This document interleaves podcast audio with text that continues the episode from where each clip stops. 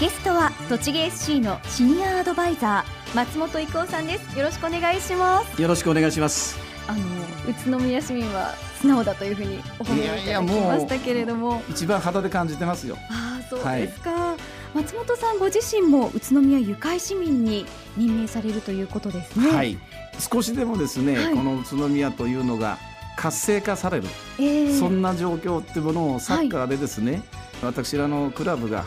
すごい協力できる力になればということでですね、はい、今あ考えております。そしてそのサッカーについてもちょっとお聞きしていきたいんですけれども、はい、あの松本さんは日本代表でもありましたよね、ええ、現役時代振り返っていかがですか？まあ一つはね自分の練習はものすごくしました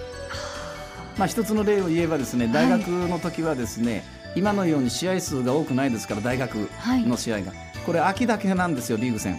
そうすると休みが長いんです、はい、家に帰ってくる時間が非常にありますよね、はい、その時僕はあの日里ですから宇都宮の。あそうなんです、ね、後ろが全部山ですから、はい、えー、朝5時頃起きて、はい、後ろの山をですね、まあ、200メートルぐらい坂道を例えば20回往復するとかそれから午前中は自分の裏あの前の庭でですね、えー、筋力トレーニングやるとか、はい、あるいは今度夜あ夕方になったら高等学校行ってですね選手と一緒に練習するとそんなのずっとやってましたからね。そのメニューはご自分で考えて。自分で作ります、はい、その方がですね、はい、うまくなるんですよ。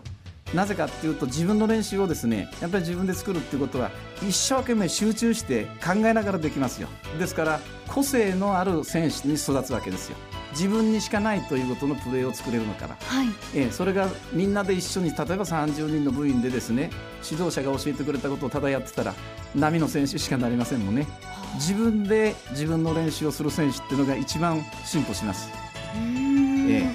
自分自身が一番の自分の指導者であれということですね。すね。松本さんはあの著書によりますと18歳の頃に指導者を目指されたということなんですけれども、はい、指導者を目指されたきっかけって何ですか？これはですね、はい、あまりにも素晴らしい指導者に出会って、はい、サッカーの指導者ってこんなに素晴らしい人間というものを作れるのかと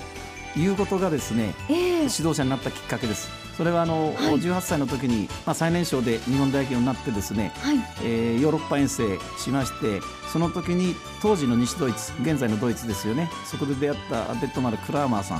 はい、クラーマーさんのですねこの指導者としての人間性こんなにサッカーの指導者って立派な人間ってものを作れるんかということがですねあったんですよね。でその要素っていうのはまず、はい、自らやってみせられる。正しいプレートにミスなくやってみせられる。正しい理論で選手を導ける。そして24時間選手への変わらぬ愛情ある行動。それを見てた時にですね、はい、これやっぱり指導者サッカーの指導者っていうのは人間的に一級品になれるというそれをですね教えてもらって、えーはい、なおかつですね3週間の合宿だったんですけどもその時にこのクラーマーさんに部屋に呼ばれまして、はい、当然ドイツ語の会話ですから通訳の先生つけるんですけども、えその会話を終わった後に素晴らしい指導者だなと思ったその後ろの壁にですね長いドイツ語の文章が書いてあったんですよ。そこにですね指導者の理念っていうものがあって、はい、その文章そのものの指導者がですねクラーマーさんだったわけですね。えどういう言葉が書いてあったかって言ったらですね、はい、物を見るのは目ではなく心で見ろ。物を聞くのは耳ではなく心で聞ける。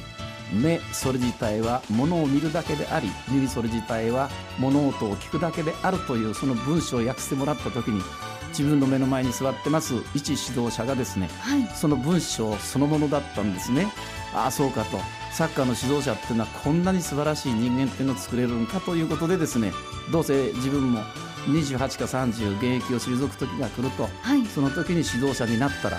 若い選手たちを指導することによって自分の人間っていうものを作ることができるんじゃないかという夢を持たされてそれ以後この夢へのチャレンジですね、はい、えで、え現役の時に何か指導者にとってやっておくべきことはないだろうかそしたら一つだけ全力を尽くしておきなさいよ。そのものが指導者になった時に必ず選手はその言葉というものに生きた言葉になりますから選手が従ってくれるだろうと。それが中途半端にやってたものが監督コーチになって、選手に物を言ったところでですね選手はその言葉っていうのはごまかし読まれちゃいますから、ええ、ついてきませんがね。だから、全力で現役生活を行動しなさいよということでずっとやってきたんですね。ええ、その現役時代全力でやることで指導者の道が開けた。ということですよね。中途半端にやってたら、はい、多分指導者になれてなかったかもしれないし、まあ、指導者として成功したとは思いませんけどもただ選手は育てました。はい、はあ実際に指導者としても活躍をされまして、うん、その指導者として大切なことって？それはあの一番大切なものはこの支柱となるものの考え方だから僕がやってきて、まあ、プロのチーム2つほどですね、はい、J1 に挙げましたけどもその選手たちにはですね何を言ったかって言ったら常にそのプロとは何ぞやと。極端な言い方すればプロっていうのは1人のお客様でも1万人入ったお客様でも同じプレーができなかったらプロじゃないよと。それを考えてやれ。それともう一つは常にお客様が自分の生活を支えてくれてるから感謝をしなさいよということですね。それが柱ですよそれともう一つ地球環境高校という長野県で1年ほどですね、はいこれはあの学校退学になった生徒たち集まる学校で、はい、それを7か月で、えー、勝たせた時はやっぱり親に対する感謝。っていうのは寮に入ってきたわけですよね全国から集まったから、えーはい、そうすると毎月ですね親が働いたお金を好きなサッカーやるために送ってくれるじゃないですか、はい、その親のですね苦労。自分が好きなサッカーやれるのにですねやるのに親が働いた金でですね自分がサッカーできると。じゃあそのお金というものがどれだけですね大変な状況からですね自分のところを送ってくれてるかと、それ知らせたら全然違いますですから感謝するためにですねさせるために何をしたかって言ったら、はい、実際にですね一番大変な仕事っていうものをアルバイト探してきてからその仕事をさせてみて、はい、ああやっぱり親がね送ってくれてるお金っていうのはこんなに苦労しながら送ってくれてるのかということが分かった時にですね力抜くことはできない。一生懸命ある。苦しんでも頑張ると。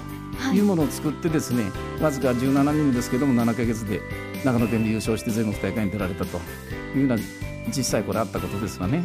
まるで本当に奇跡のような話かなって思うんですけど、うん、いやそれはね奇跡じゃなくて、はい、人間やっぱり心の支えになるものを一つずつ持てなかったらだめですよね。